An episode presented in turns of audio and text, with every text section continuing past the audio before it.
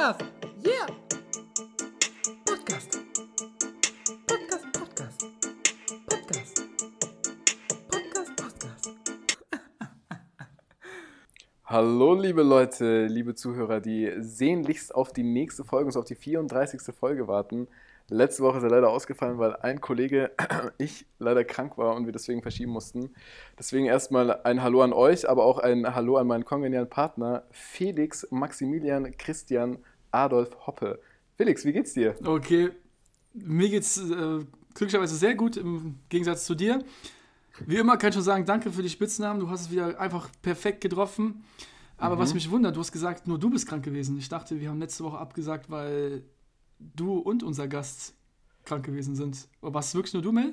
Nee, es war, es war tatsächlich nur ich. Was aber, und äh, den Gast, den wir jetzt natürlich nicht benennen, was aber natürlich sein könnte, ist, dass es gibt zurzeit so ein Virus, Coronavirus, und dass möglicherweise, das werden wir noch herausfinden, mein Gast auch in diese Kontaktgruppe mit dem Coronavirus reingefallen ist. Äh, Bin ich mir noch nicht so sicher. Ich gehe aber stark davon aus, weil mich hat es nämlich auch deswegen erwischt.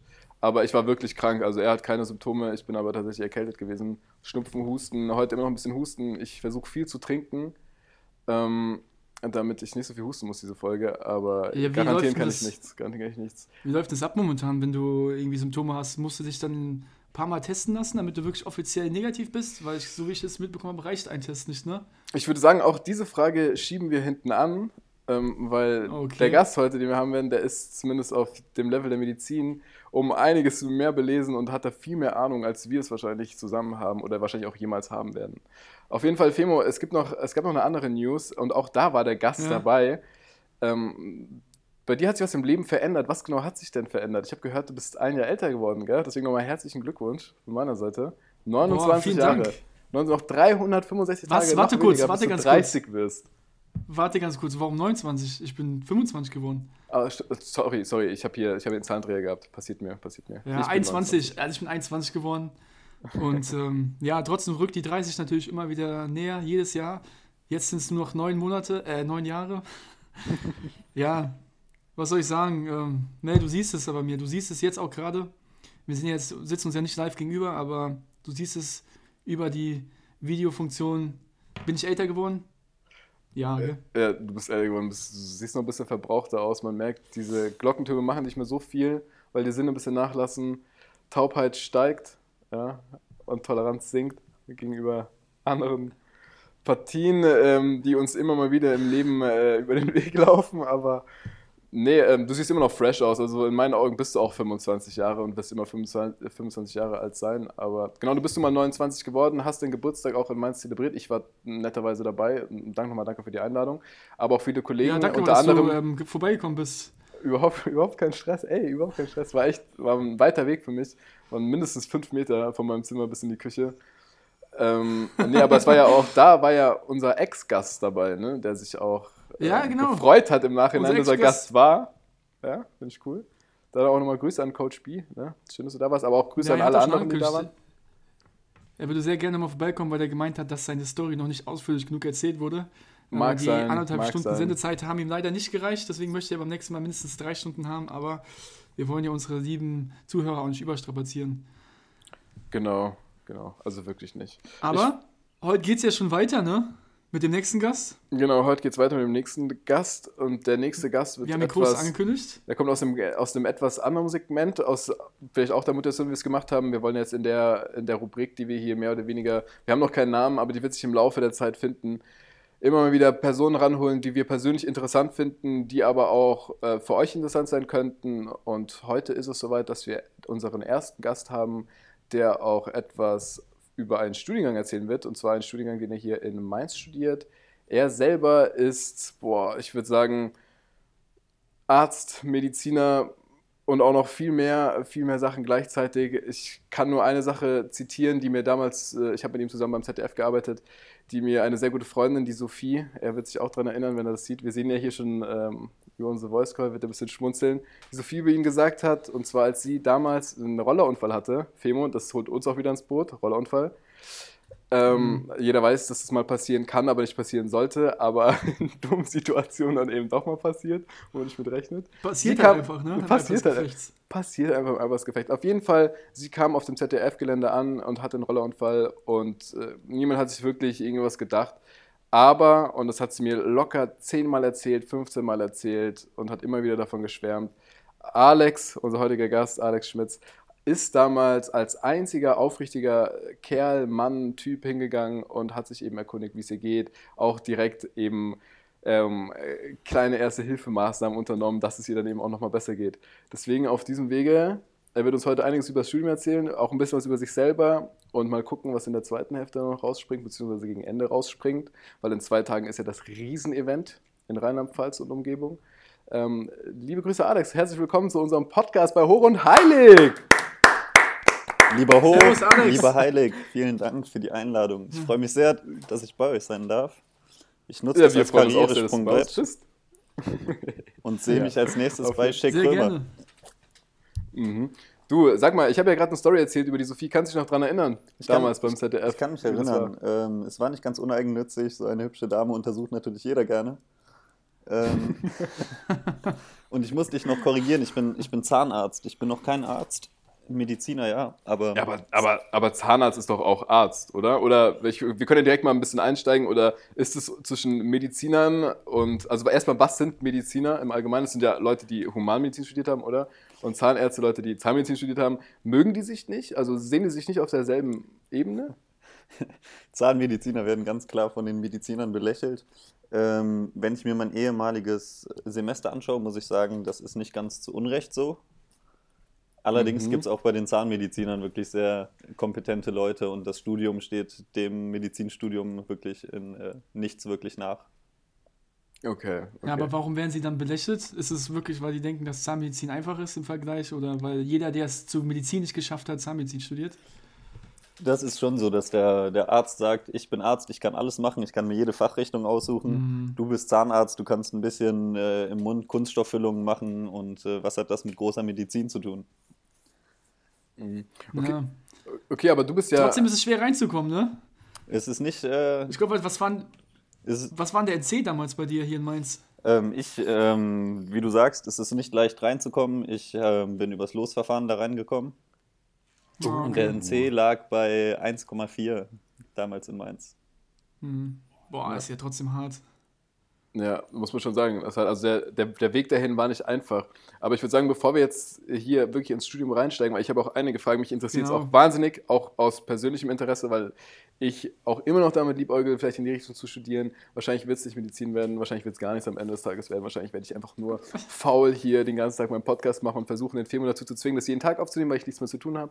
Nee, ähm, genau, äh, vielleicht erstmal auch... Ähm, dein Weg zur Zahnmedizin, wo du auch heute bist. Du bist auch irgendwann dann ja nach Mainz gezogen und so eine gewisse Chronologie, damit die Leute, die jetzt zuhören, die 700.000, 800.000 ähm, aus In- und Ausland, die auch extra sich Dolmetscher holen, auch in Gebärdensprache. Du kannst froh dieser sein, dass Podcast, wir das hier noch auf Deutsch machen, ne? Beim nächsten Mal ist ja schon auf Englisch wahrscheinlich. Dieser Podcast hat auch eigene Dolmetscher für eben die Gebärdensprache. Ja? Ähm, äh, also lass dich nicht nervös machen, wir haben hier Haufen zur. Nee, aber erstmal im Ernst. Ähm, erzähl doch erstmal ein bisschen was über dich. Woher kommst du? Ähm, wann bist du nach Mainz gezogen und warum bist du nach Mainz gezogen? Und Wo ähm, will ich hin? Genau. Alles klar. Wo willst, wo, willst du, wo willst du eigentlich hin am Ende des Tages? Ja, ich komme äh, auch aus dem Rheinland, aus Bonn. Ähm, Mhm. Da hatte ich wirklich eine sehr schöne Zeit, habe mein Abitur gemacht. Im Abitur war mir klar, ich will keine Medizin machen, also habe ich fürs Abitur folglich nichts gemacht. Echt? War das der Ah, Antrieb? Also das, ist halt immer, das ist halt immer das Problem ne, mit Medizin. Man muss wirklich sehr früh wissen, dass man Medizin studieren will, Ja, ich komme um eben die entsprechenden Noten zu haben. ich komme aus einer Ärztefamilie und ähm, ich fand immer, alle anderen aus meiner Familie, die Medizin machen, waren in anderen Hinsichten nicht sehr talentiert und ich habe mir dazu geschrieben, sehr talentiert zu sein und wollte aus den Talenten was machen.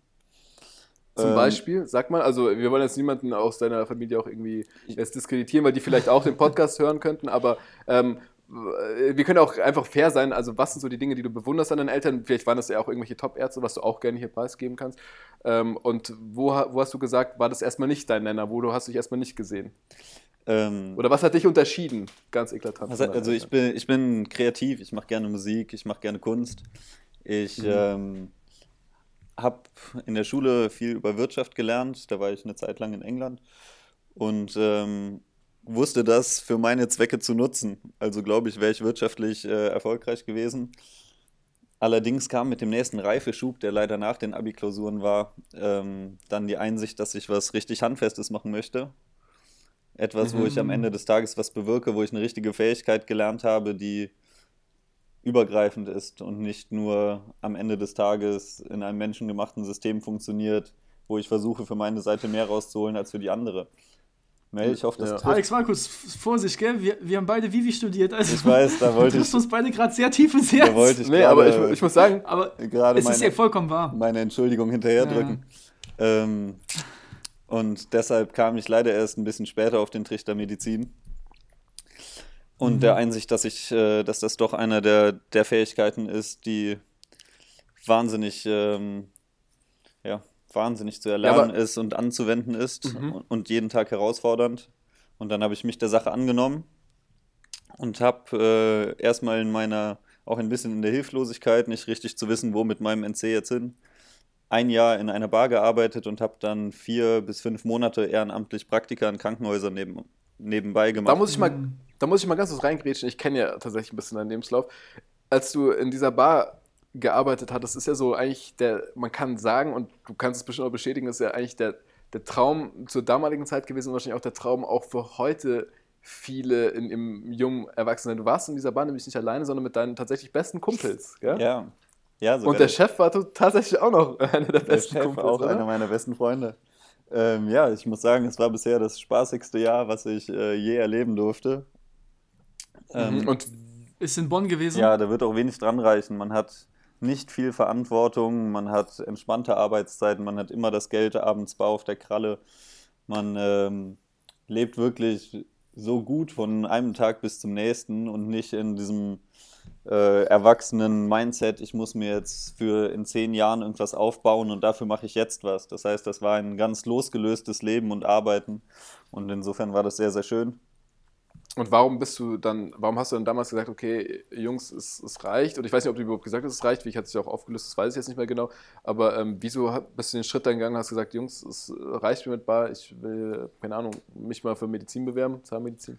Ähm, ja, dann natürlich das Interesse, das zu erlernen. Das war ja, war ja wie gesagt gegeben. Und andererseits ähm, aus Freundschaft zu Mario, weil ähm, ein Mann mit meinen Fähigkeiten hätte ansonsten das Restaurant übernommen. Liebe Grüße an Mario. Liebe auf diesem Grüße an. Mario, genau. Und, Ich kenne ihn äh, ja auch. Ja, insofern war für mich klar, übrigens. dass ich, ähm, dass da der Weg für mich äh, nur begrenzt da ist und ich da auch nicht lange Mhm. drin arbeiten wollte, weil was auf jeden Fall in der Bar immer ansteht, ist, ähm, dass der Körper mitgenommen wird. Man ist immer lange wach, es ist immer Alkohol Mhm. im Spiel, es ist ungesundes Essen im Spiel. Und ähm, Ja, auch lange Arbeitszeiten dann, ne? wenn du dann noch trinkst und dann lange da bleibst. auf jeden Fall Magengeschwür mit 19 kam nicht von ungefähr. Echt? Okay, also das ist ja. Ich muss ja sagen, du redest immer davon, dass du ähm, dann irgendwas gesucht hast, was dann auch irgendwo zeitlos ist. Ich muss aber sagen, auch als eine Person, die dich halt doch auch schon ziemlich gut kennt, also ich weiß nicht, wann wir uns, wie lange du schon in Mainz warst, bevor wir uns kennengelernt haben, wirst du bestimmt gleich erzählen. Aber ähm, du bist halt auch ein extrem, du bist ein humble Guy, weißt du, du bist einer, du willst anderen Menschen mehr helfen, als du erwartest, von anderen Menschen was zu bekommen. Und ich glaube auch deswegen passt halt bei dir auch die Medizin wie die Faust aufs Auge und das ist, würde ich zum Beispiel bei dir auch als intrinsische Motivation sehen. Ne? Also Ja. du bist jetzt nicht nur gegangen, weil du gesagt hast, du willst irgendwas zeitlos suchen, das hat nicht mir gefallen, sondern in dir, glaube ich, hat auch schlummert schon seit jeher, vielleicht durch deine Familie, vielleicht durch deine Eltern, ähm, schlummert halt auch immer schon der Geist. Du hast so unfassbar Lust, anderen Leuten zu helfen und du willst, dass es anderen Menschen gut geht. Vielleicht sogar, ich meine, man kennt es vielleicht an sich selber, vielleicht sogar, dass es ihnen besser geht als dir selber. Ja. Und Ja, vielen- den Weg dahin möchtest du ihnen bereiten. Vielen Dank, das äh, lässt mich äh, rot werden. Das freut mich. Kein Problem. ähm, das, ja, das ist so. Also für mich ist es ähm, ganz schlimm, hilflos zu sein, wenn es Freunden schlecht geht. Und auch so, wenn es Mhm. anderen Menschen schlecht geht und ich bin in der Nähe und äh, ich kann nicht helfen. Und das ist natürlich auch was, was äh, man mit Medizin eine unglaubliche Fähigkeit erlernt, äh, für andere Menschen da sein zu können, wenn es denen ganz schlecht geht. Und äh, Ja. Aber wie gehst du dann, wie gehst du dann zum Beispiel damit um? Ich meine, meine Medizin ist ja auch dann so, dass du natürlich erstmal da bist, um anderen zu helfen, aber manchmal gibt es ja bestimmt auch Momente, wo du den anderen dann vielleicht nicht helfen kannst. Stelle ich mir jetzt beim Zahnarzt vielleicht eher seltener vor, aber wenn du auch, wenn wir jetzt so einen ganz großen Sprung nach vorne machen, weil du auch sagst, Richtung Medizin da schielst oder machst, wie stellt man sich das vor? Also wenn du da zum Beispiel jemandem nicht helfen kannst, du musst ihm sagen, irgendwie hier, es gibt keine Heilungschance, wäre das dann etwas, was sich umso mehr trifft oder Ähm, es, kommt, es kommt drauf an. Also da habe ich doch schon so, ob es innere Stärke ist oder dann am Ende doch eine, weiß ich nicht, Rationalität, gesund, ein, weil es zu Rationalität. Leben auch Tod gibt. Niemand, Ja. niemand kann ewig leben und ich treffe ähm, oft auf Patienten, bei denen klar ist, dass das nächste Jahr oder das Jahr, was jetzt ist, ist das letzte, was die erleben werden. Und ähm, das ist natürlich immer traurig. Aber da Ja. kann man kann man auch nicht mehr viel mehr machen, als dann denen noch die, die Zeit zu schenken, mit denen das heißt, ein Spiel zu akzeptiert es dann halt auch einfach, dass es einfach nicht möglich ist. Es ist dann, man akzeptiert es einfach, sagt, hey, es geht halt nicht anders. Ich, Geht so nicht gerne ich es auch möchte, es ist nicht möglich. Dann kann man die Ja. Zeit bis dahin nur so gut wie möglich gestalten. Das heißt, da gehört für mich dann auch mal Mhm. dahin äh, dazu, sich in der Freizeit hinzusetzen, mit dem Patienten eine Runde Schach zu spielen oder was der auch immer gerne spielt oder was Ja. zu, eine Kleinigkeit zu unternehmen. Weil da Ja. Aber ich stelle mir das extrem hart vor, vom, von den Gedanken zu wissen, ich selber jetzt zum Beispiel als behandelnder Arzt, dass ich für jemanden dann mir Zeit nehme, ähm, wohl wissend, der wird in einem Jahr zum Beispiel nicht mehr hier sein. Ist es dann etwas, wo man auch die ganze Zeit nachdenkt oder behandelt man ihn echt irgendwie wie einen ganz normalen Menschen dann? Äh, man, man behandelt jeden wie einen ganz normalen Menschen am Krankenhaus. Ähm, aber da ist man ist natürlich ein bisschen mehr Sensibilität gefordert. Und ähm, das ist aber auch was, was ich mir am Anfang auch ganz schwer vorstellen konnte. Aber das ist, ähm, da wächst man mit seinen, mit seinen Aufgaben. Man sieht das erste Mal eine Situation, fühlt sich noch unbeholfen und je öfter man in so eine Situation kommt, desto eher weiß man schon, wie man selber dazu steht und wie man selber damit umgehen kann. Mhm. Ja. Aber es also ist auch ja ein dann. Prozess für einen selber dann, ne? Ja, das ist generell für jemanden, der auch überlegt, boah, ist Medizin das Richtige für mich, ist Blut das Richtige für mich. Mhm. Das, ich wollte an meinem ersten Praktikumstag im Krankenhaus, ich wollte einfach nur wieder nach Hause. Das war gar nicht meins. Ich hatte, Okay, warte, aber da möchte ich jetzt nochmal ganz kurz, ich muss da ganz kurz reingrätschen. Ähm, also, ja, und zwar will ich, wir haben jetzt gerade ein bisschen über den Tod geredet. Ähm, begonnen hat aber tatsächlich die medizinische Ka- Karriere, jetzt mal abgesehen von deiner Familie und da, wo du herkommst und wo du, was du selbstständig gemacht hast, aber du hast ja, vor deinem Studium hast du ja noch was anderes gemacht. Ich weiß nicht, war das zwischen Studium und Bar? Oder war, das, war das schon vor der Bar tatsächlich?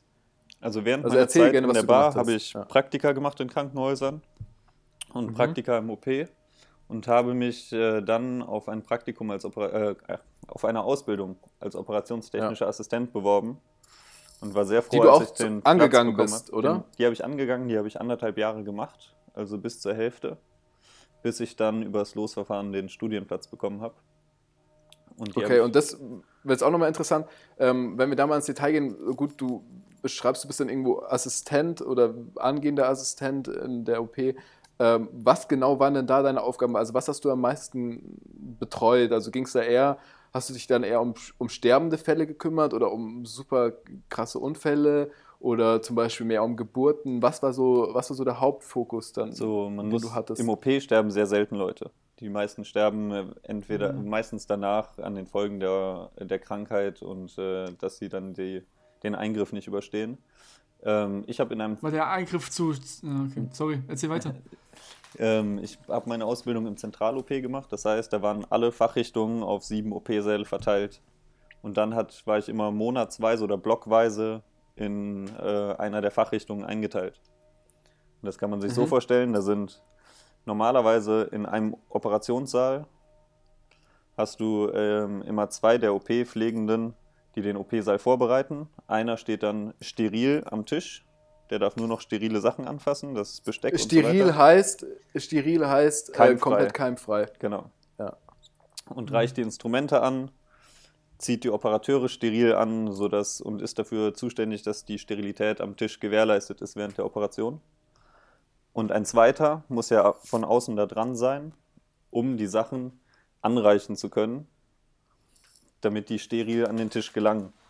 und die Dokumentation zu schreiben. Das heißt, da sind immer zwei von äh, der OP-Pflege mindestens in diesem, in diesem OP-Saal mit drin. Und das habe ich lange gemacht, 40-Stunden-Woche war das, in Vollzeit. Und ähm, Mhm. durfte relativ früh dann auch an den Tisch und instrumentieren, das war mal besonders cool. Instrumentieren heißt selber Hand anlegen, also du durfst, keine Ahnung, ich, ich weiß nicht, was für OPs gemacht haben, zum Beispiel Fleisch aufschneiden oder, keine Ahnung, nach einer Leber suchen. Das ist dann schon, die Ärz ich. schon ärztliche Tätigkeit, aber dass man da mal hilft, äh, Haken hält oder auch mal dann am Ende ein bisschen nähen darf, wenn man schon ein bisschen weiter ist und äh, der Operateur das einem, einem zutraut, das zu, an einen zu delegieren. Das ist schon dabei, aber sonst hauptsächlich sorgst du dafür, dass alle Instrumente bereit liegen und dass du immer in einem super Flow die Sachen angibst und ohne Unterbrechung und der Operateur eigentlich nur die Hand hinhält und du weißt, was braucht er als nächstes, weil du natürlich mit den Abfolgen der Operation vertraut bist und das gelernt hast. Also ein wirklich sehr, sehr schöner Beruf und ähm, das hat mich sehr fasziniert für den OP. Deshalb sollte es auch im OP weitergehen. Okay, und was hat dich da, also was waren so die Eindrücke, die dir am, am längsten und am intensivsten im Kopf geblieben sind? Also ich meine, ich, ich bin Laie, ich war äh, schon äh, vielleicht öfter in Krankenhäusern, aber erstmal, also bei mir, geht- ich habe mehrere Fragen. Erstmal, wie stellt man sich einen OP-Saal vor? Beim OP-Saal denke ich, ich weiß nicht wieso, aber ich denke primär an, an einen Saal, an einen riesengroßen Raum, so noch Stühle an der Seite, dann noch eine, noch eine kleine Theaterbühne, weißt du, die dann auf und zu gemacht wird, wenn die Sache vorbei ist. Aber ein Saal ist eigentlich auch nur ein Raum. Gell? Also Das, das wäre schön. Es ist nicht leider. definiert großer ähm, Raum. Es ist leider oft nicht sehr großzügig. Das heißt, du hast deinen OP-Tisch in der Mitte, daneben hast du deine große Anästhesiemaschine schön. Ja. und ähm, hast Monitore, PCs außenrum und in der Mitte um diesen Tisch, weil da ja die Leute auch steril stehen, darum muss alles frei bleiben. Und das ist schon sehr eng. Also du kommst teilweise gar nicht mehr an den Instrumentiertischen und dem OP-Tisch, wo der Patient drauf liegt, ähm, außen Mhm. drumherum. Also so viel Platz ist da nicht. Ähm, Okay, das war, alle- noch, noch mal ganz kurz, um das das, sorry, um das ganz kurz auch nochmal äh, für die Zuhörer einzuordnen, das war in, in welchem Alter, also es war zu deiner Barzeit, hat das angefangen mit Praktikas, da warst du 18, 19? Mit 19 habe ich Abi gemacht. Ich war noch G9-Jahrgang Ah, okay. und äh, war gerade 19 zum Abi. Habe dann ein Jahr in der Bar gearbeitet, habe mit 20 die Ausbildung angefangen. Und Okay. ähm, dann nach anderthalb Jahren bin ich dann nach Mainz zum Zahnmedizinstudium gewechselt.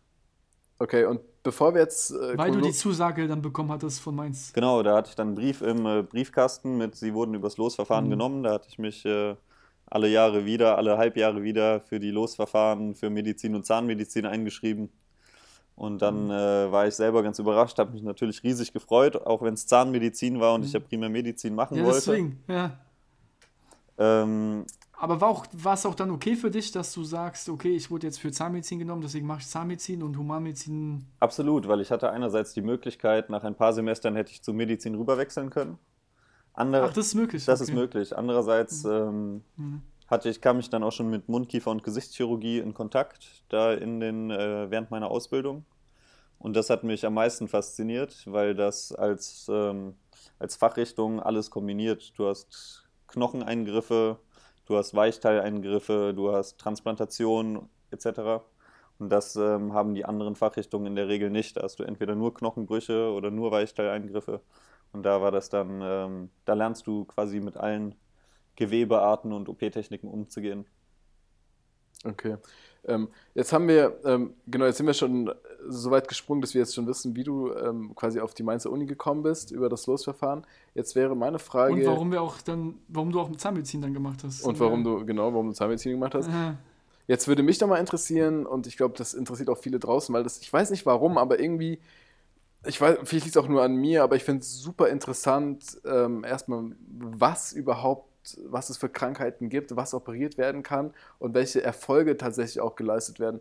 Und ich meine mich zu erinnern, wir haben ja schon sehr oft darüber geredet, weil ich da auch wirklich äh, super nachfragend bin, vielleicht auch manchmal nervig, aber ähm, deine, dein prägendstes Ereignis, bevor du nach Mainz gekommen bist, was dich auch nochmal quasi vielleicht dahin gebracht hat, okay, ich möchte auf jeden Fall äh, Medizin studieren, wenn es dann erstmal Zahnmedizin ist und dann hinten raus Humanmedizin. Ähm, was, war, was war das Ereignis oder die Ereignisse, die du aus deiner Zeit vor dem Studium, ähm, die dir bereits so nahe gegangen sind, wo du gesagt hast, okay, das ist wirklich, ich habe da echt Bock drauf, obwohl es so krass ist auch.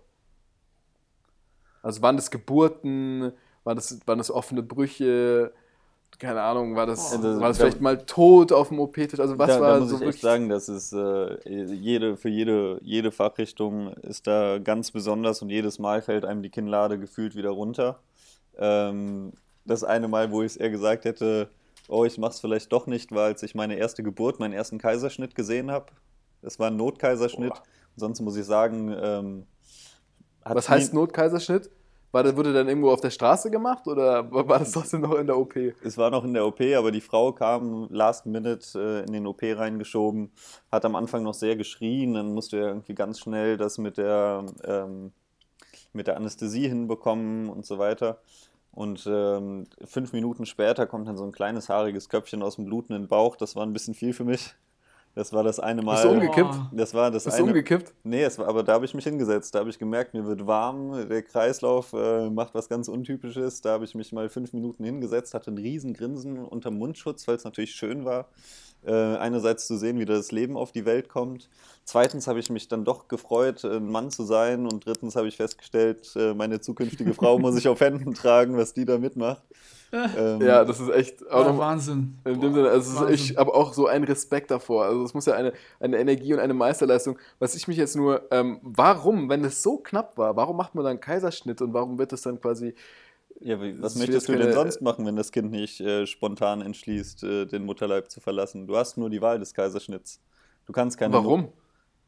Warum kann es nicht einfach durch, äh, ich sage jetzt einmal, warum kann es nicht durch die Vagina kommen wie bei Wenn einer sich- normalen Geburt? Wenn sich das Kind nicht gedreht hat oder der Geburtskanal nicht offen Ah, ist, okay. das okay. sind so Fälle, da hast du keine andere Wahl. Okay, krass. Das heißt, wenn Wie man hat da man nicht. denn sowas, äh, vielleicht eine Frage auf Topic, aber wie hat man sowas früher gemacht? Ist sowas schon immer üblich gewesen, jetzt auch vor 100 Jahren, dass man so einen Kaiserschnitt durchgeführt hat? Oder Kaiserschnitte hat man auch schon vor 100 Jahren gemacht. Ähm, Machst du das mit einer Schere oder mit einem Messer? Okay, oh, ist gut jetzt, gell?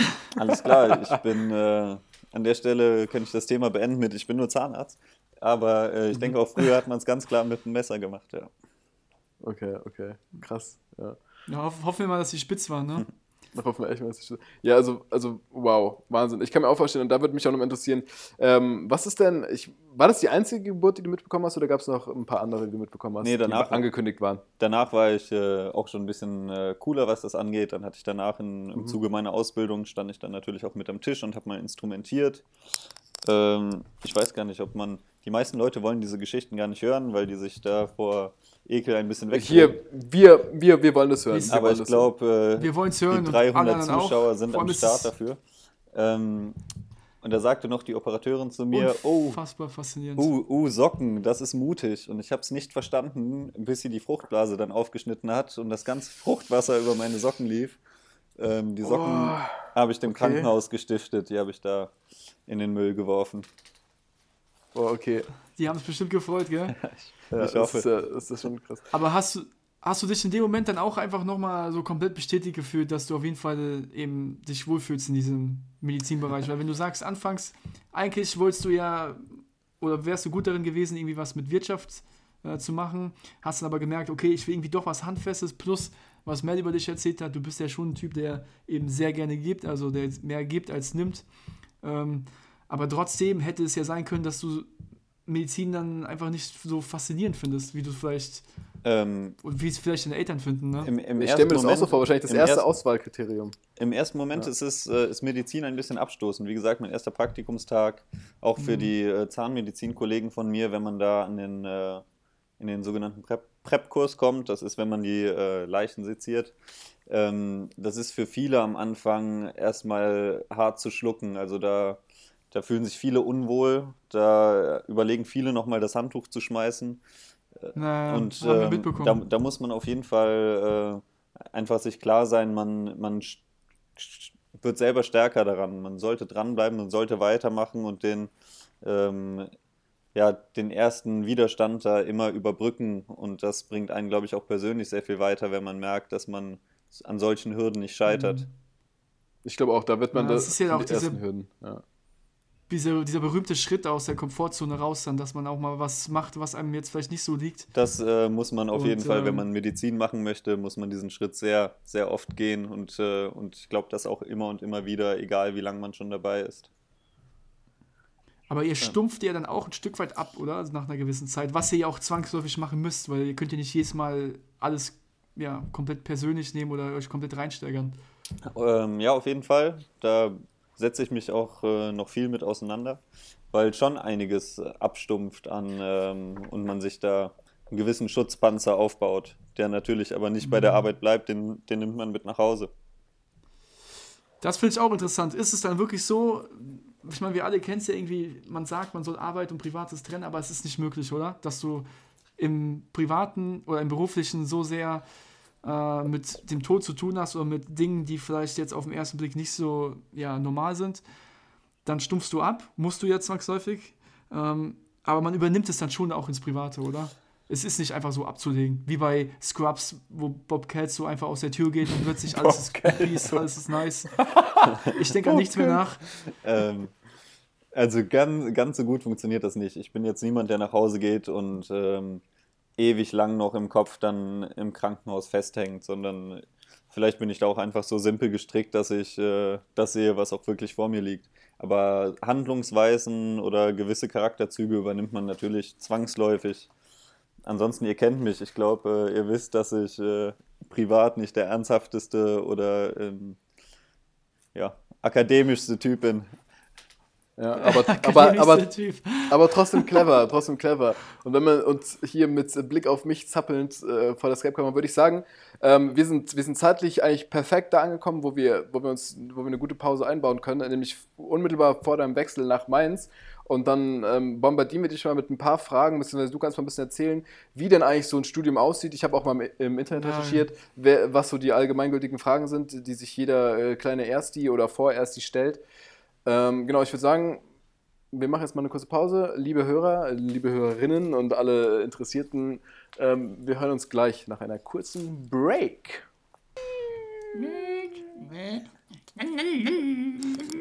Aua, ich habe Angst vom Zahnarzt, Mama. Ich will nicht zum Ja, weil danach Zahnarzt. gibt es einen Lolli, darfst du lutschen. Okay, wir seid ihr ready? Also, Ja. ich muss nur auf die Zeit gucken. So, meine lieben Freunde, da sind wir wieder zurück. Nach einer kurzen Unterbrechung. Wir haben uns etwas zu trinken geholt, sind wieder top motiviert. Alle Augen auf Alex. Ähm, wir haben ja jetzt erfahren, ja, wie er zur Medizin kam, warum er sich dann letzten Endes für Zahnmedizin entschlossen hat. Finde ich auch mal sehr interessant, warum man Dinge eigentlich gemacht hat, statt einfach nur zu sagen, ich hatte Bock drauf, sondern ist ja irgendwie doch immer ein Stück weit auch ein Prozess.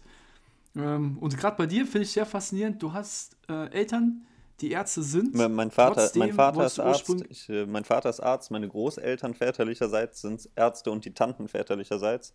Meine Mutter äh, ähm, Top-Juristin mittlerweile. Was denn für Ärzte? Äh, also, in Rente. Juristin, okay. Ja, aber trotzdem hast du ursprünglich ähm, gedacht, dass deine Interessen vielleicht woanders liegen. Aber siehst du, die Wurzeln haben dich wieder eingeholt Leider. und jetzt bist du da, wo du hingehörst. nee, zum Glück. Zum Glück. Nämlich Ja. da, wo die Wurzeln sind. Ja, Wahnsinn. Und ähm, genau, jetzt interessiert uns natürlich auch, wie Mel schon angekündigt hat, ähm, wie läuft denn so dieses Studium ab? Weil du hast ja Zahnmedizin studiert. Ich kann mir vorstellen, dass hier einige Zuhörer sind, die es auch wahnsinnig interessiert, weil jetzt mal ernsthaft, wo kriegt man wirklich Informationen her über ein Studium, wenn man nicht dort studiert? Die meisten, die jetzt zum Beispiel Abi gemacht haben oder sich aber generell dafür interessieren, die lesen vielleicht im Internet. Äh, bei und der jeder darüber, landet bei sogar gutefrage.net. mit dem Ex. Jeder landet bei gutefrage.net. Da, zu 1000 Prozent. Und hier kriegt ihr eure guten Und Fragen mittlerweile musst du bei. Google Ja. Da musst du vor allem jetzt mittlerweile auch den, ja, den Adblocker ausstellen. Deswegen gehe ich da gar nicht mehr drauf. Ist auch egal. Auf jeden Fall, ähm, Mel, du hast mich rausgebracht. Genau. Dann übernehme ich jetzt. Infotage, da gehen die ganz motiviert, da gehen die ganz Motivierten hin. Aber auch die sind natürlich, finde ich, immer nur begrenzt gut. Viel besser ist es doch von jemandem zu hören, der es wirklich studiert hat. Und deswegen, Alex, erzähl uns mal, erzähl uns mal von den ersten Semestern, was man machen muss. Ich weiß ja, irgendwann im vierten, glaube ich, ist es Physikum. Aber korrigiere mich, wenn ich Falsch. falsch bin. Beziehungsweise erzähl einfach mal, was steht denn so an, die ersten beiden Semester? Ich korrigiere- Die ersten Semester bis zum Physikum. ich korrigiere dich gleich. Ähm, es ist nämlich das fünfte Oh. Semester bei Zahnmedizin. Bei Medizin Sorry. liegst du richtig. Ähm, ja, für mich war, Danke. war das erste Semester direkt ein bisschen äh, frustrant, weil ich ja aus der 40-Stunden-Ausbildungswoche kam Und woher kamst du und ortlich? gebraucht. örtlich? Ähm, ich, meine, mein praktischer Teil der Ausbildung war im Camperhof in Koblenz. Mhm. Am Anfang habe ich, mich- Ach, cool. habe ich mich geärgert, dass ich immer äh, dann unter der Woche da sein musste, was ja ein Stück von Bonn weit weg war.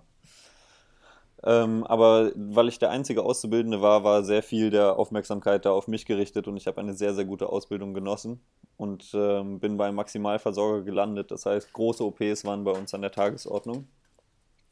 Ähm, von da ging es dann weitere 80 Kilometer in den Süden nach Mainz.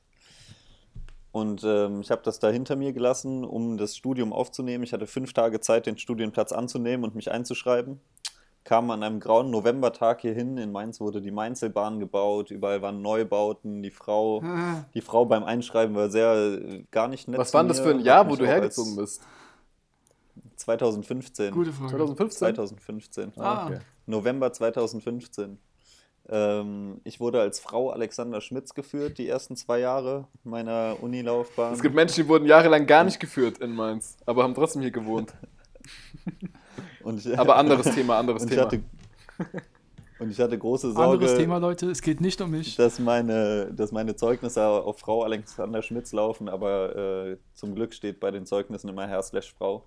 Mhm. Ähm, und dann hatte ich hier als erste Aufgabe im Zahnmedizinstudium kamen wir ins Labor und ich sollte erst einen Koffer kaufen für 880 Euro. Warte mal, an, an der Uniklinik seid habt ihr dann die Kurse, oder? Nee, Manche? das äh, vorklinische Labor ist auf dem am Unicampus, Campus. genau.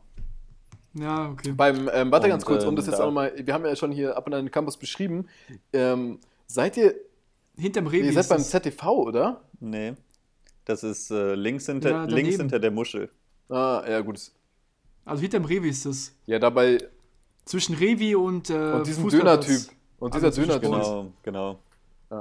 Genau. Okay, ja, erzähl weiter. Genau, sorry. die waren, war der kürzeste Weg in der Mittagspause. Mhm. Ähm, Die waren. Und das ja. war erstmal das gute Geld der Ausbildung, ein Monatsgehalt, zack, weg für, für diesen Koffer, dann nochmal 280 Euro oder so für ein künstliches Kiefergelenk. Ist es verpflichtend, Dann wurde das Geld gesagt- auszugeben dafür? Du musst dir auf jeden Fall so Instrumente anschaffen, die musst du haben, sonst kannst du nicht mitmachen. Okay. Und entweder du kaufst dir einen gebrauchten Koffer bei ehemaligen Studenten oder du kaufst dir einen neuen Koffer, weil ich schon relativ spät dran war und äh, gebrauchten Sachen, äh, ich liebe Secondhand und so weiter, aber gebrauchte Sachen, was Instrumente angeht, bin ich skeptisch, Mhm. sind oft nicht scharf, Mhm. fehlt was und so weiter. Das ähm, war mir auch in der Kürze der Hat man Zeit mehr Ärger mit. einfach zu umständlich, habe ich mir geholt. Dann kriegt man Platz zugewiesen, hat da seinen einen Bunsenbrenner stehen und dann wird einem gesagt, hier, Sie haben sich eben in den 870 Euro inklusive rosa Wachsplatten gekauft. Machen Sie den Bunsenbrenner an, nehmen Sie Ihre Instrumente und machen Sie aus diesem rosa Plattenwachs einen riesigen rosa Plastikzahn. Da habe ich mich natürlich schon sehr veralbert gefühlt, weil ich dachte, ich lerne jetzt äh, die nächste Stufe nach der Ausbildung. Aber die Ausbildung war näher am Beruf dran und näher dran, wirklich was zu lernen, was man jeden Tag macht, als diese ersten zweieinhalb Jahre Studium. Ja, Studium ist Theorie, ne? Ähm, so war das erstmal ein bisschen, bisschen frustrant. Und ich habe gelernt, was Studierende für ein entspanntes Leben haben im Gegensatz zu Auszubildenden. Dass Studierende überall Vergünstigungen bekommen. Im Gegensatz zu Auszubildenden, die kriegen Ja, der Wahnsinn, der die Wahnsinn. kriegen Studierendenticket äh, für ein halbes Jahr und zahlen weniger dafür als der Auszubildende für seine Monatskarte. Ähm, das ist schon, das ist der Wahnsinn, ja. genau. ähm, ja, Der Grund, warum auch viele Leute ähm, noch eingeschrieben sind an der Uni, obwohl sie schon fertig sind. definitiv. Weil das, allein das Semesterticket ist ja wirklich der pure Wahnsinn. Du definitiv. drei- zahlst 300 Euro für ein halbes Jahr und kannst einfach überall Ja, früher war es auch dann die Mauer für 1,50. Ähm, ja, aber Das sich ja auch geändert. Ja, genau. Früher, vor Corona, war auch die Mauer für 1,50 und ich glaube, das sind Zeiten, die wir nie vergessen werden. Ja. Mhm. Und ähm, ja, ich merke auch schon eine kleine Träne runterkullern. Aber Alex, erzähl weiter. Und ähm, ja, dann wird man äh, dazu, dann zeigt man diesen rosa Wachszahn vor und der ist erstmal nie gut genug. Die jungen Assistenzärzte, die jungen Zahnärzte sind dann selber ähm, ein Stück weit oder scheinen ein Stück weit frustriert, dass sie da sind und die Studenten beaufsichtigen müssen, die überhaupt keine Ahnung haben und lassen das dann an eben diesen raus. Mhm. Und äh, das ist so ein Teufelskreis. Irgendwie jede Generation lässt es wieder an der nächsten Generation aus. dass sie eine schlechte Vorklinik hatten und insofern war das da in dem Labor etwas, äh, etwas angespannt. Und nach zweieinhalb Jahren macht man sein Physikum, hat die ganze Zeit alles über Physik, Chemie und so weiter gelernt, was man äh, wieder vergessen kann. Also so Basics quasi. Es, und es, ich habe jetzt mal auch eine, Mhm. Es und ich will ist- das hier mal einstreuen, ich habe mich ein bisschen mal erkundigt gemacht, was Leute so fragen, was sie interessiert. Und eine häufige Frage, die ich auch erst im Zuge deiner, deiner Aussage gestellt hätte, ist ähm, die ersten zwei Jahre bis zum Physikum, was genau wird da inhaltlich gemacht und ähm, in den Sachen, die man dann macht in den ersten zwei Jahren bis zum Physikum, sind, die, sind es Sachen, wo man sagt, okay, wenn ich da in der Schule drin gut war, hatte ich einen klaren Vorteil, sei es, keine Ahnung, Chemie, Physik, Latein, Latein, Physik. weiß ich nicht, ob das äh, so gängig ist. War das tatsächlich so? Also Leute, die in der Schule in diesen Fächern gut waren, hatten es einfacher oder war das einfach nochmal eine komplett andere Theorie in diesen, sag ich mal, grundlegenden Sachen wie Physik und Chemie? Ich weiß nicht, was noch alles für grundlegende Fächer da dran kommen. Ich, ich, ich dachte immer, man müsste vorher gut in diesen Fächern gewesen sein, damit man Ja. überhaupt an der Uni noch Wird, mithalten das wird kann. aber auch suggeriert in der Schule, muss man auch mal ganz ehrlich sagen. Ähm, aber es ist, äh, es ist nicht so. Man hat es ein Stück weit einfacher, wenn man schon mal ein bisschen Ahnung davon hatte, aber es wird für jeden nochmal zerlegt, jedes Semester, dass auch jeder mitkommen kann. Es wird nichts abgefragt, was einem da nicht beigebracht wird und man muss im Grunde kein großes Vorwissen dafür mitbringen. Ich hatte Physik relativ früh äh, an meiner Schule abgewählt. Wir waren ein altsprachliches Gymnasium. Und ähm, trotzdem war für Physik jetzt für mich kein großes Hindernis im, im Studium. Da gibt es Lernhilfen von anderen Studierenden, da gibt es die ganzen ähm, Altklausuren zusammengefasst und so weiter. Das heißt, da ist man schon sehr gut dann drauf vorbereitet. Okay. Das ist nichts, wo man, wo man sich Sorgen machen muss, oh verdammt, ich hatte kein Latein in der Schule oder ich war schlecht in Chemie. Das äh, ist am Ende wirklich nur das, was in diesem vorklinischen Abschnitt vom, äh, vom Studium etwas beschwerlich ist, aber kein Hindernis darstellt Okay. oder darstellen sollte. Okay. Und dann, Ja, ich kann mich erinnern auch an die ganzen Zahnmediziner, die ich jetzt so meinen, in meiner Laufbahn an der Uni kennengelernt habe, dass da viele sich auch dann wirklich gerade im Bereich Physik und sowas ähm, die Formeln einfach reingehauen haben, auswendig gelernt haben.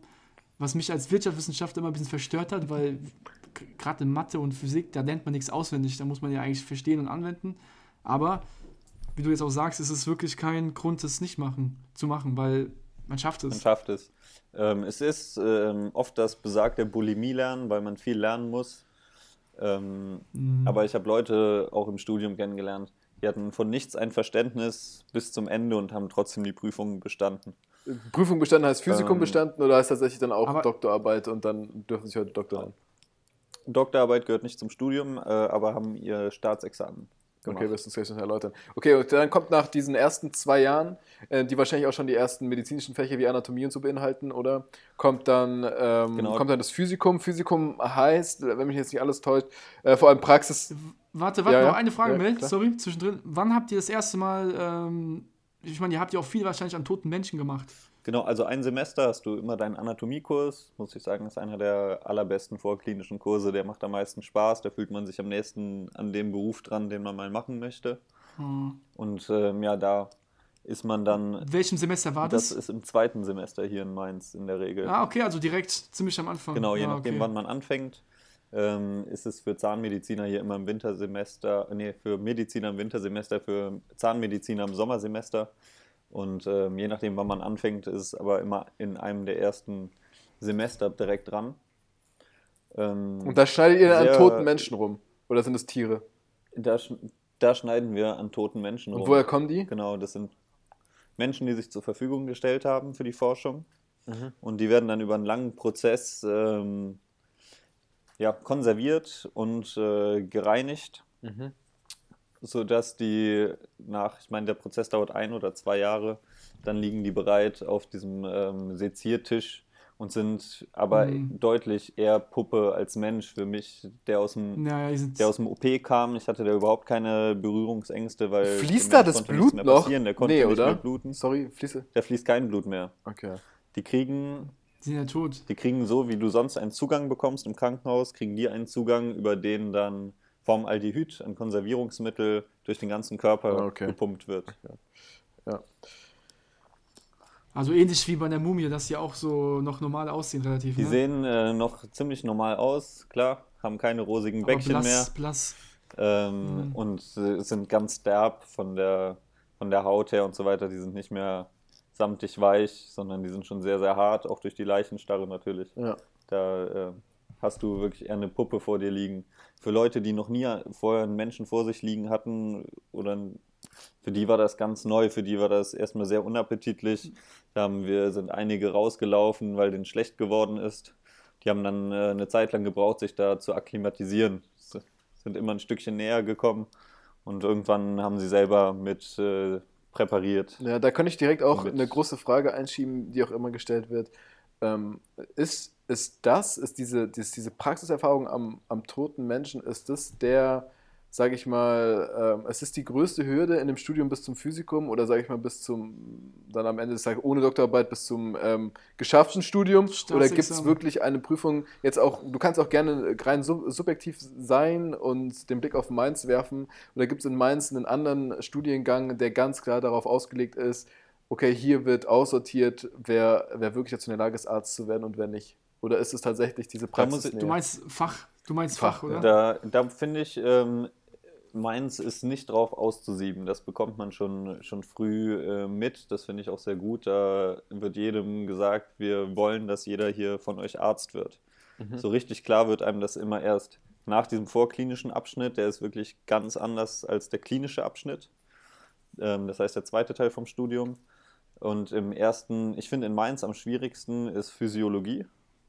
Sonst bin ich durch jede Prüfung immer direkt durchgekommen. Wiederholen musste ich nur eine Physiologieprüfung. Physiologie heißt, für die Laien? Physiologie ist, ähm, Anatomie ist, wie der Körper aufgebaut ist und Physiologie ist, wie der Körper funktioniert. Okay, okay. Das heißt, da hast du dann die ganzen Abläufe, was passiert, wenn du einen Muskel anspannst, äh, wie funktioniert das Sehen, wie funktionieren die Herzmuskelzellen, sowas äh, kriegst du da in Physiologie erklärt. Okay, okay. Und das ist natürlich auch ein sehr komplexes Fach. Ja, klingt tough. Auf jeden Fall, genau, dann äh, sind, bist du durch diese Fächer durch, hast du erstmal eine Leiche angefasst, hast die ganzen Basics, sage ich mal, bravourös bestanden und dann kommt ähm, das, das große Physikum. Wie, wie läuft das in Mainz ab und wie ist es bei dir im Speziellen abgelaufen und was kommt danach? Ähm, für uns Zahnmediziner ist das Physikum ähm, geteilt zwischen praktischer Prüfung im Zahnlabor, wo du eine Totalprothese herstellst, ähm, wo du eine Goldbrücke herstellst, wo du selber das Gold schmilzt und schleuderst. Das wird aber in Zukunft auch sich ändern. Da werden nicht mehr so viele zahntechnische Aspekte eine Rolle spielen. Und ähm, dann hast du in den anderen Fächern wie Physiologie, Anatomie mündliche Prüfung. Und wenn du dann ähm, diese Prüfungs... Sind es Testate dann? Es ist eine staatliche Prüfung, das heißt äh, ganz offiziell Okay. mit staatlicher Einladung, äh, Einladung vom Landesprüfungsamt, äh, wo dir offiziell deine Prüfer mitgeteilt werden, die Uhrzeiten und die Regeln für diese Prüfung. Ähm, werden dir die Prüfungen abgenommen. Jeder Prüfling wird 15 Minuten mindestens in jedem Fach befragt und äh, muss dann da Rede und Antwort stehen. Und wenn man dies, das endlich äh, hinter sich gebracht hat, dann geht es endlich an die Klinik und dann beginnt man eigentlich erst das zu lernen, was man wirklich im, im täglichen für seinen Beruf mal brauchen kann. Und wie lange dauert das? Bei Zahnmedizin sind es zwei, und- zweieinhalb Jahre Vorklinik und zweieinhalb Jahre Klinik. Und ähm, in der Klinik wird man bei Zahnmedizin dann sehr, sehr schnell ähm, an Patienten herangeführt. Das heißt, ab dem siebten Semester hast du deine eigenen Patienten. Und dann wendet sich auch das äh, Studium von dem an sich eher entspannten äh, Studienleben, wo man ab und zu Pflichtveranstaltungen hat und sonst es aber schafft, vor den Klausuren alles zu lernen, ohne das ganze Semester jeden Tag äh, sich hingesetzt zu haben und alles nachzuarbeiten, wobei das wahrscheinlich sinnvoll wäre. Ähm, ja, klar. Das kennt man, schafft man es trotzdem ähm, und schafft es leider trotz jedes Mal, jedes Semester, ich mache das jetzt und arbeite immer nach, schafft man es oder ich schaffe das äh, nie so richtig. Und dann kommt es an die Klinik. Und in der Klinik, ähm, ja, wie gesagt, haben wir einen Patienten und dann wechselt es aber von Teilzeitstudium wirklich zum Vollzeitstudium. Also dann bist du jeden Tag von mindestens äh, 10 bis 17 Uhr in der Zahnklinik und ähm, hast deine Kurse, hast deine Patienten. Teilt sich im Grunde so, dass du vormittags ähm, beispielsweise deine Vorlesung hast und nachmittags von 13 bis 17 Uhr werden dann Patienten behandelt. Kriegst du da schon Geld? Natürlich nicht, man ist Student. Dafür kriegt man kein Geld. Das, Also du kriegst ähm, nicht mal, keine Ahnung, Da kann man, du kriegst nicht mal einen Semesterbeitrag erstattet oder so, kriegst- sondern du, oder kriegst eine Subvention, nein, weil nein, du. nein, da muss man da, da muss man froh sein, dass man was lernen darf, ähm, weil dafür ist ja auch immer ein Assistenzarzt und ein Oberarzt quasi abgestellt, um diesen Kurs zu betreuen. Die erwirtschaften in der Zeit dann ja nichts. Ah, okay, also Ähm, ihr müsst quasi das ausbaden, was die, was der Staat den Leuten dann nicht zur Verfügung stellt. Ja, I see, I see. Ähm, ja. kann, man, kann man so formulieren, aber ganz so ist der Gedanke dahinter natürlich nicht. Ja, klar. Genau, aber da bekommt man keinen. Aber wie kommt ihr an die, wie kommt ihr an die Patienten? Weil die Patienten gehen doch eigentlich nicht an die Uniklinik dann, oder? Um, Ähm, doch, das sind Patienten, klar, ich muss sagen, wahnsinnig viel Rabatt bekommen die nicht dafür, dass die so Newcomer an ihre Zähne ranlassen. Ähm, 30% Rabatt kriegen die in Mainz auf die zahnärztliche Leistung. Das heißt, das zahnärztliche Honorar ist einfach 30% günstiger.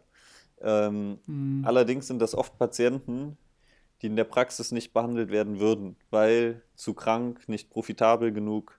So, das sind die Gründe, warum die Leute keine anderen, keinen anderen Zahnarzt finden. Das, heißt, ja, okay, das wusste ich nicht. das heißt, die sind dann dankbar, dass die dass sich in der Zahnklinik ähm, da jemand annimmt und sie werden ja auch sehr gut behandelt. Es sind äh, ist klar in erster Linie die Studenten, die gucken, die sagen so und so, würde ich es machen. Dann kommt der, der Zahnarzt, guckt, sagt, hm, gut, so und so. Und dann kommt der Oberarzt und guckt nochmal. Das heißt, du bekommst auf jeden Fall okay. eine sehr gute Behandlung. Es gibt wenig Totalausfälle in dem Studium, wo jemand ist wirklich kolossal ähm, ver hm, Verkackt. Dankeschön. Ähm, Ja. Trotz äh, Zahnarzt und Oberarzt. Ähm, aber was man mitbringen muss, ist Zeit. Das heißt, es dauert deutlich länger, weil dann musst du warten, bis der Zahnarzt Zeit hast, um zu kommen. Der betreut ja nicht nur dich, sondern äh, noch vier andere Behandlungsstühle. Dann muss der Oberarzt kommen. Das heißt, du musst mehr Zeit mitbringen, aber bekommst auf jeden Fall eine sehr, sehr gründliche Behandlung. In der Zahnarztpraxis sagen die, 15 Minuten haben wir für den Patienten. Dann soll der wieder raus sein, damit der nächste kommt, damit wir möglichst viele Patienten durchschleusen an dem Tag und möglichst viel Profit machen. Das ist ja wirklich etwas, was man, finde ich, oft dann irgendwie auch vergisst. Am Ende des Tages ist jetzt ein Krankenhaus oder sei es jetzt eben hier beim Zahnarzt, ist es am Ende trotzdem ein Wirtschaftsunternehmen. Ne? Also sie müssen auch gucken, dass sie mehr einnehmen, als dass sie halt ausgeben, logischerweise. Aber Auf jeden Fall. Eine Zahnarztpraxis, da ist Zeit Geld und das gilt an der Uniklinik ähm, nicht so ganz wirklich. Da bekommt der Zahnarzt nicht mehr Geld, weil er mehr Patienten behandelt. Da bekommt er sein festes Gehalt und äh, schafft in der Zeit das, was er schafft und ist nicht äh, darauf getrimmt, möglichst viel, möglichst schnell abzuhandeln. Das heißt, wir können ein bisschen mehr Gründlichkeit leisten. Und äh, Studenten wollen es dann natürlich möglichst gut machen, wissen auch, der Zahnarzt guckt gleich und ist streng. Das heißt, je, jeder Fehler wird einem nochmal noch mal aufgezeigt, will man nicht vor dem Patienten. Ähm, das heißt, man ist sehr, sehr, sehr gründlich und gibt schon immer sein Bestes. Okay, ich habe da mal eine, Insofern- eine, ähm, eine Off-Topic-Grätsche. Was heißt Off-Topic? So Off-Topic ist es gar nicht, aber zumindest ist es jetzt nicht wirklich ähm, studienrelevant. Aber ähm, dieser Aspekt, den wir jetzt hier gerade angesprochen haben, den Femo reingebracht hat, dieser moralische Aspekt, ihr seid ja am Anfang, du hast auch gerade immer gesagt, am Anfang geht es ja eigentlich um Gründlichkeit und um Richtigkeit. Und am Ende des Tages, wenn man eine eigene Praxis hat, eine eigene Praxis führt und vielleicht auch noch Kollegen hat, geht es dann um Wirtschaftlichkeit. Ist es was, was ein im Studium schon beigebracht wird, jetzt nicht unbedingt in Lehrfächern, sondern durch die Art und Weise, weil man auch andere Zahnärzte kennenlernt, Oberärzte kennenlernt, Chefärzte kennenlernt, schlag mich tot? Oder ist es was, was sich in jeder Person selber entwickeln kann und bei sehr vielen einfach entwickelt, weil wir uns gerade eben im Kapitalismus befinden und weil eben ähm, Geld das höchste Gut ist, was wir aktuell haben? Ähm, ja, man darf nicht vergessen, dass viele der Zahnmedizinstudierenden auch schon aus äh, Zahnärztefamilien kommen und dementsprechend schon einen gewissen Background haben. Ähm, Also keine was das finanzielle Finanzielle Probleme. Angeht und die finanziellen Erwartungen an den Beruf. Okay, aber, das, aber genau von solchen Leuten, von, genau von solchen Leuten würde ich ja eigentlich verlangen oder würde ich erwarten, dass sie sagen, ey, Moment mal, ich habe bereits Eltern, die sind diesen kapitalistischen Weg gegangen, die haben gesagt, ey, ich trimm, ich habe ich hab einen 15-Minuten-Slot für egal welche Art von Behandlung, zack, zack, zack, zack, zack, ich mache 64 Kunden in zwei Tagen. Ähm, so, gerade von den Leuten würde man verlangen, okay, ich habe ja das Geld so, ich lasse mir Zeit, ich mache es richtig.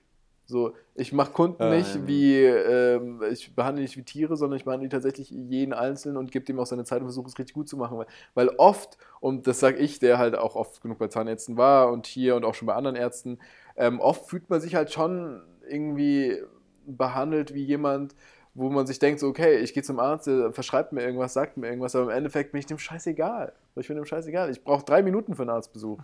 Aber warte zwei Stunden, weißt du? Und warte auf diese zwei Stunden nochmal vier Monate, weißt du? Um dann drei Minuten drin zu sitzen. Ja. Und da frage ich mich, so, ist es was, was, was, einem, was einem im Studium low-key beigebracht wird? Weil man das eben durch andere aufschnappt? Zahnmedizin, Oder ist es eine bei Persönlichkeitssache? Wird es low-key beigebracht. Da wird einem schon auch klar gemacht, ähm, dass es am Ende um Zeit geht, dass es um Geld geht. Behandlung Mhm. geht, dass es, ähm, klar, man muss auch aufpassen, dass man als neuer Zahnarzt nicht direkt über den Tisch gezogen wird. Da wirst du in eine Praxis geholt und es wird gesagt, hier, du kriegst 2000 Euro brutto, aber eine Gewinnbeteiligung von deinen Patienten. Aber dann lassen die dich keine richtigen zahnärztlichen Arbeiten machen. Das heißt, du erwirtschaftest gar keinen Ah. Gewinn und kriegst auch noch wenig Gehalt am Ende für eine Helfertätigkeit. Okay. Ähm, also da ist der Markt auf jeden Fall tückisch und sowas versuchen sie in einem im Studium ähm, schon, schon mitzugeben. Also, die wollen, wollen da echt dagegen, Aber das ist dagegen nicht wirken. vorrangig. Okay, gut. Ähm, mit auch Blick auf die Uhr würde ich sagen, also wir, wir reden auf jeden Fall da noch ein bisschen. Ähm, und zwar, ähm, wir kürzen aber mal ein bisschen ab. Wenn du jetzt das Physikum bestanden hast, bist du durch, dann kommt ähm, Vorklinik, Klinik, genau, Staatsexamen, dazu wollte ich gleich kommen. Ähm, du bist aber noch nicht Doktor. Wie, Doktor? Also wenn du dein Studium beendet hast, bist du nicht automatisch Doktor. Habe ich das richtig verstanden? Das hast du äh, ganz richtig verstanden. Wenn du ähm, ein Staatsexamen für Zahnmedizin oder Medizin gemacht hast, hast du die Möglichkeit, das kannst du schon während des Studiums machen oder danach, eine Doktorarbeit zu schreiben. Das ist eine wissenschaftliche Arbeit über ein Thema, die kann experimentell sein oder äh, du wertest schon Literatur aus, die es gibt und ähm, machst dazu deine wissenschaftliche Arbeit. Und für diese wissenschaftliche Arbeit bekommst du einen Doktortitel. Ja, okay. Und Aber das, ähm, okay, dann hat. Aber man muss ja keinen Doktor machen. Du kannst ja auch einfach Zahnarzt dann werden. Und du hast ja die Lizenz zum Zahnarzt und kannst dann einfach in eine Praxis gehen. Du musst ja nicht unbedingt einen Doktor haben, oder? man, man braucht nicht unbedingt einen Doktor. Lohnt sich ein Doktor, Ähm, ist die Frage. Aber, es, aber es, es lohnt sich ähm, insofern, dass die Leute es ein Stück weit erwarten, die Patienten. Das heißt, jemand, der einen Doktortitel bei Genau. sich draufstehen hat, wirkt für, den, äh, wirkt für den Patienten, der kommt, vertrauenswürdiger. Genauso wie ein Professor, der bei dir draufsteht, Mhm. denkst du, oh, der ist Professor, der muss noch mehr wissen. Das heißt, wenn du irgendwann mal Ja. einen höheren Posten in der Klinik anstrebst, reicht oft nicht der Doktor, da brauchst du dann äh, einen Professor oder einen Privatdozenten als Titel, damit, die, damit du für die überhaupt interessant wirst für die Stelle. Ja, okay. Und dafür ist es dann interessant. Es sagt aber überhaupt nichts über deine Fähigkeiten als Arzt aus. ja, Okay, ja, klar. dann ja. Ist ja generell auch, muss man sagen, zu Menschen, die einen Doktor haben, heißt ja nicht, dass sie jetzt unfassbar intelligente Menschen sind. Die sind ja einfach auf ihrem Gebiet Ich, ich kenne sehr gut oder haben. ich habe Kollegen, ich kenne Ärzte, die haben ihre Doktorarbeit, das ist am Ende ein schlechter Witz, was die da geschrieben haben. schlechter es bringt Witz? die Wissenschaft nicht weiter, es, es bringt die nicht weiter, es bringt niemanden weiter, aber dafür kriegen sie ihren Doktortitel. Und wenn du den einmal hast, den hast du auf Lebenszeit. Und da ist egal, wie Mhm, gut das hab ich jetzt auch oder schlecht deine Arbeit war. öfters mitbekommen mit den Doktortiteln bei euch. Ähm, Wie ist denn das, wenn ihr jetzt einen macht? Müsst ihr sehr lange daran schreiben oder Es kommt ganz auf deine Arbeit an. Experimentell ist natürlich für einen selber und am Ende für die Note, die aber sonst nirgendwo steht, ist das natürlich spannend, was Experimentelles zu machen. Aber da musst du in der Regel längere Daten sammeln. Das heißt, das dauert für dich selbst. Aber wenn du schnell eine Doktorarbeit machen willst, kannst du die Literatur, die es gibt, im Endeffekt nur zusammenfassen und deine Schlüsse daraus ziehen und das statistisch auswerten. Und das schaffst du natürlich in, äh, in einem Jahr ungefähr oder ein bisschen weniger. Ja, okay. Wenn du dich da. Das heißt, also musst du aber schon dann mal mindestens so zehn, zehn Monate. Also du könntest theoretisch in zehn Monaten deinen Doktor machen. Theoretisch ja, klar, wenn du dich, musst dich halt nur hinsetzen und die Sachen machen. Ähm, während des Studiums Mhm. hat man bei Zahnmedizin auch schon knapp Zeit. Äh, bei Medizin hat man da deutlich mehr Zeit, während des Studiums äh, den, äh, die Doktorarbeit zu schreiben. Und nach dem Studium, wenn man schon arbeitet, ist es oft schwer, den noch zu schreiben, wenn man Mhm. nicht gerade in dem, äh, in der Richtung arbeitet. Das heißt, wenn du nicht die Forschung in deinen Alltag, Arbeitsalltag integrieren kannst, wird es schwer, da noch äh, Experimente zu machen. Ja. Vor allem auch die Motivation dann noch Genau, aufrechtzuerhalten. genau, Weil, weil wenn du dann dein festes Geld verdienst, ist irgendwann auch mal gut mit der. ja, aber ehrlich jetzt. genau. Wobei du an der Uniklinik äh, brauchst du einen Doktortitel, äh, wenn du als Facharzt dort arbeiten möchtest. Aber es kann eine Voraussetzung Weil sein für einen Job, der Doktortitel. Nochmal? Der Doktortitel kann eine Voraussetzung sein für einen Job. Ähm, ja, weil du musst äh, an der Uni, Uni bedeutet ja auch immer wissenschaftliche Arbeit. Und da äh, ist dann der Doktortitel ähm, Voraussetzung, um als Facharzt weiter beschäftigt zu sein. Okay, okay, gut. Ähm, ich hätte jetzt noch mal eine Sache, die, die auch beim Filmumsatz gerade mitkam, und zwar das erste Mal Geld verdienen. Wann verdient man denn das erste Mal als äh, Zahnarzt Geld? Ich habe jetzt aus dem, was du jetzt schon gesagt hast, dass wir jetzt auch schon alles besprochen haben, während der Ausbildungszeit, während der Studien, also Ausbildungszeit ist falsch, während der Studienzeit ist es nicht so. Also selbst wenn du in der Klinik bereits an Patienten arbeitest, bekommst du kein Geld. Ähm, wann sieht man denn das erste Mal was, also Geld? Ich wollte gerade sagen, was, Ähm, wo, wofür gut, noch hab- zu leben, aber ich rede von Geld. Ich habe mir ähm, ja einen Studentenjob, einen Hiwi-Job neben, der, neben dem Studium noch zugelegt, der, den ich auch ähm, hauptsächlich wegen Corona in Vollzeit dann machen konnte. Mhm. Da war mein erstes Geld, aber in der Regel nach dem Studium, du machst dein Staatsexamen mit deiner Approbation, die du dann irgendwann bekommst, da kannst du dich ähm, dann auf einen Job bewerben. Das heißt, bei mir geht es jetzt in, ich hoffe, entweder nächste Woche oder ab dem 1.12. los und dann bin ich als Assistenzarzt in der Mundkiefer- und Gesichtschirurgie angestellt, ähm, als Halbtagsjob neben dem Medizinstudium und da wird es zum ersten Mal Kontoeingänge geben. Ich hoffe noch im Jahr 2021. Dann kriegt ihr schöne Weihnachtsgeschenke, Freunde. Ja, das, das hoffe ich auch, das hoffe ich auch für dich. So, ich würde jetzt abschließend, ähm, bevor wir dann auch zum Ende kommen, weil wir auch mal wieder, es ist einfach unfassbar interessant, ich könnt, wir könnten locker noch zwei Stunden hier weiterreden. Weil, Mel, noch eine Mhm. Frage kurz, dass ich nochmal dich nochmal unterbrechen muss. Aber Alex, vielleicht habe ich es jetzt auch verpasst, weil ähm, warum hast du jetzt noch zusätzlich dazu entschlossen, noch Humanmedizin zu machen? Wegen dieser Kiefer- und Gesichtschirurgie oder? Genau, sehr gute Frage. Genau so ist das. Für ähm, Mundkiefer- und Gesichtschirurgie musst du beide Studiengänge absolviert haben. Das heißt, Ach, und das ist eine Grundvoraussetzung. das ist Grundvoraussetzung. Das heißt, auch wenn du schon Medizin studiert hast, musst du dann noch Zahnmedizin studieren. Sparst dir Okay, so rum zwar das Physikum, aber musst die vorklinischen zahnmedizinischen Kurse trotzdem machen. Ähm, du musst nur nicht nochmal die Physikumsprüfung ablegen. Zahnmediziner wiederum. Das heißt, du wirst jetzt in vierte Semester oder Ich bin- welches wirst du Ich bin jetzt eingestuft? ins dritte Semester gekommen, habe jetzt noch, äh, mache genau in einem Jahr bin ich wieder in der Klinik endlich, also in den klinischen Semestern und mache ähm, nächsten Sommer mein Physikum, ja. Ja, okay. Und, ähm, Ah, und dann hast du danach wieder den klinischen Teil, zwei Jahre dann habe oder ich, genau, habe ich zum Glück wieder den, den klinischen Teil, ähm, was mir natürlich entgegenkommt, weil ich dann oben an der Klinik arbeite. Dann sind äh, einerseits die Wege kürzer, andererseits kennt man dann schon viele von den Dozenten, die haben Verständnis dafür, wenn man sagt, ey, die OP dauert länger, ich komme nicht zur Vorlesung, ähm, Mhm. als das äh, im vorklinischen Teil dann der Fall wäre. Vor allem werden wahrscheinlich auch wenige Leute dann in deinem Studiengang sein, die schon so aktiv arbeiten, die dann so aktiv wirklich da schon in dieser Materie drin sind wie du. Genau.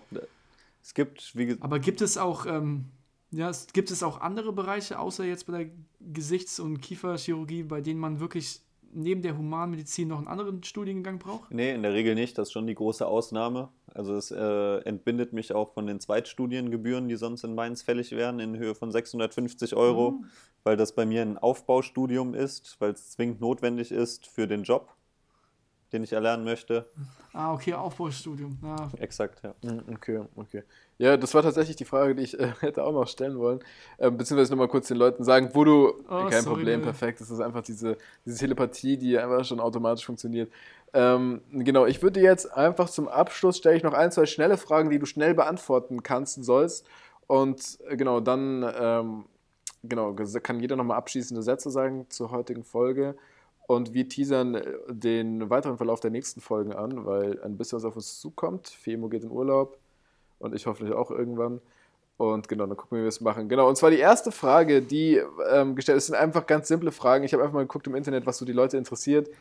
Ähm, und eine der häufig gestelltesten Fragen war, hat man während des Studiums, jetzt im Rückblick auf dein Zahnmedizinstudium, jetzt nicht Humanmedizin, ähm, hat man während des Studiums Zeit, A, um zu arbeiten und B, für Freizeitaktivitäten und C, um auch mal, bei dir ist ein gutes Beispiel, deine Eltern wohnen in Bonn, um auch mal seine Eltern zu besuchen? Oder ist es wirklich Medizin, nach Hause gehen, Vorlesung angucken, Tür zu sperren, vorbereiten, auswendig lernen, nur so kann man es bestehen? Was ist deine persönliche Meinung? Was ist deine Erfahrung, die du gemacht hast? Ich hatte sehr schöne Studienjahre. Mel, wir zwei haben uns ja auch beim ZDF kennengelernt. Das war ja mein, äh, mein Studienjob, der war dann am Wochenende und ähm, teilweise auch donnerstags dann fürs Gobel beim ZDF gearbeitet. Mhm. Ähm, das heißt, man hat auf jeden Fall Zeit für, für einen Nebenjob. Das, ähm, das kriegt man hin, 450 Euro Job. Packt man. Ich, wie gesagt, Gastronomie kann ich nicht empfehlen, weil es einfach mit dem Grad der Übermüdung dann oft mit den motorischen äh, Aufgaben, die man da bewältigen muss, schwierig wird. Mhm. Ähm, dann hast du gefragt, ob man nach Hause fahren kann. Auch das schafft man problemlos.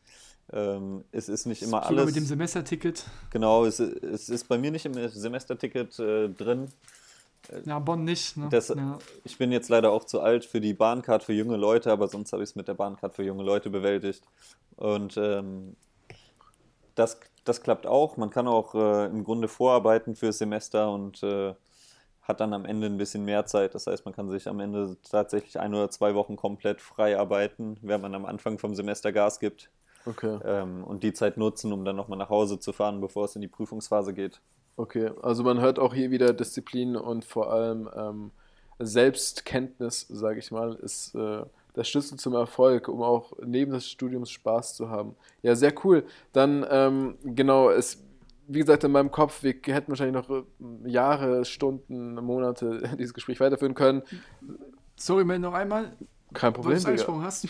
Alex, ganz kurze Frage vielleicht von mir noch.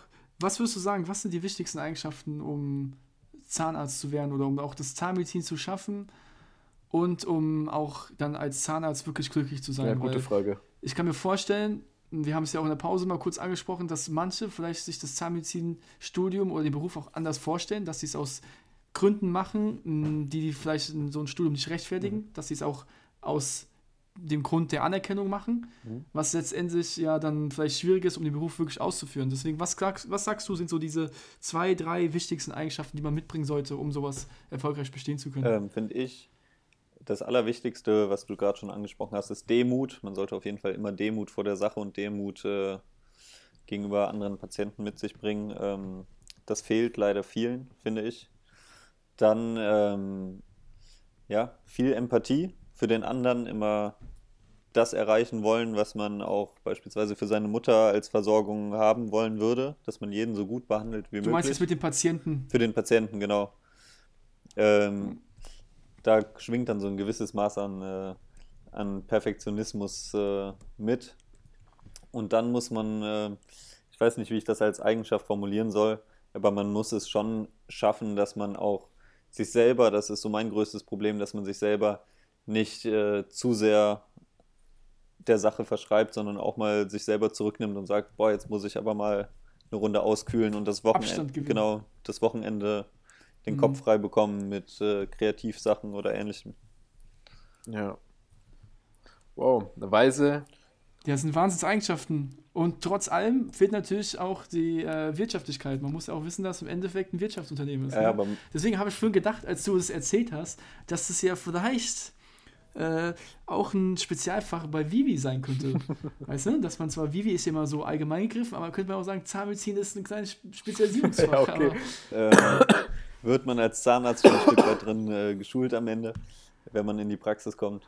Ähm, aber wird, jedem sollte klar sein, als Zahnarzt wirst du, wirst du nicht verarmen. Auch als Arzt wirst du nicht verarmen. Deshalb sollte da das Monetäre nicht an erster Stelle stehen.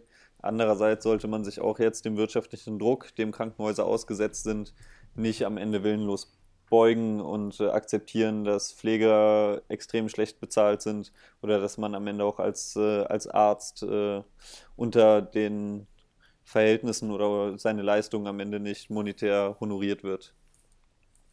Ja, ja vielen Dank auch nochmal per Perfekte Wahnsinn, letzte Frage, äh, Femo. Ähm, Alex, perfekte letzte Antwort.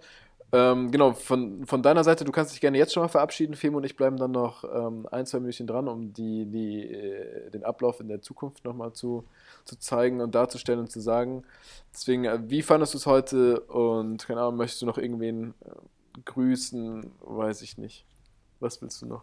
Was willst du eigentlich hier noch? Ja, ich grüße ich grüß natürlich meine, meine fantastischen Eltern, die am Anfang vielleicht ein bisschen ähm, schlecht weggekommen sind, als ich sie als talentlos in anderen Dingen bezeichnet haben. Das ist nicht der Fall. Ich habe die tollsten Eltern, die, die man sich äh, vorstellen kann, die immer meinen Rücken gestärkt haben, mich gefördert und zurechtgewiesen haben an den richtigen Stellen. Ähm, und an alle anderen kann ich sagen, lasst euch nicht entmu- entmutigen, ähm, geht euren Weg, bleibt dran, geht euren Z- Träumen nach, auch wenn es immer erstmal äh, schwierig oder aussichtslos wirkt, ähm, weil am Ende ist man, glaube ich, traurig, wenn man den Weg sich nicht traut zu bestreiten. Mhm. Und es wird ein Weg, es werden sich Türen öffnen, wenn man dabei bleibt. Und ähm, ja, sonst sehe ich euch auf dem Dancefloor. Genau, ja dann vielen Dank, Alex, dass du Mach's da gut. warst. Bleib noch dran, wir sehen uns gleich. Ähm, dann, von, dann von meiner Seite, äh, ja, auch wahnsinnig spannende Folge mal wieder. Bisher zwei Gäste gehabt, zweimal absoluter Volltreffer, hat mega Bock gemacht. Ähm, ich denke, für Alex war es auch einigermaßen spaßig. Ähm, konnte viel von sich preis, preisgeben, viel vom Studium preisgeben. Mm, genau, wir setzt, also ich setze mir jetzt daran, noch ein bisschen Glühwein zu trinken. Und ansonsten würde ich sagen, wenn Femo nichts dagegen hat, Ich möchte noch was sagen Ja. zu Alex. Alex, also wirklich Respekt, was du da auch alles geleistet hast und vor allem, was du dir jetzt auch noch für die Zukunft vorgenommen hast mit dem Zweitstudium in Medizin, ist ja auch nicht so selbstverständlich. Leute wie dich brauchen wir. Ähm, Gesichts- und Kieferchirurgie ist wirklich, ich kenne keinen, der sowas macht. Deswegen Mundkiefer-Gesichtschirurgie. absolutes Novum auch. Mund-Kiefer-Chirurgie. Ähm, absolute Wahnsinn. Und ähm, ja, ich finde auch, wie du schon gesagt hast, viele Menschen, die sich vielleicht nicht sicher sind, hoffe ich, dass sie das hier mal reingehört haben und wirklich einen sehr authentischen Einblick gewonnen haben. Deswegen auch von meiner Seite aus, Alex, absolute, aller- allergrößter Respekt an dich, was du da leistest und auch noch leisten wirst. Hat mich mega gefreut, dass du da Hey, warst. vielen Dank und für die Einladung. Ein fettes, dickes Dankeschön an dich, Genau, Alex. Danke, danke, dass ich das erzählen durfte. Genau, und jetzt äh, an, an euch, liebe Hörer, mit Hoch und Heilig, wir hatten ja letzte Woche, ähm, eigentlich hätten wir ja letzte Woche gesendet, das heißt, nächste Woche wäre die nächste Folge dran.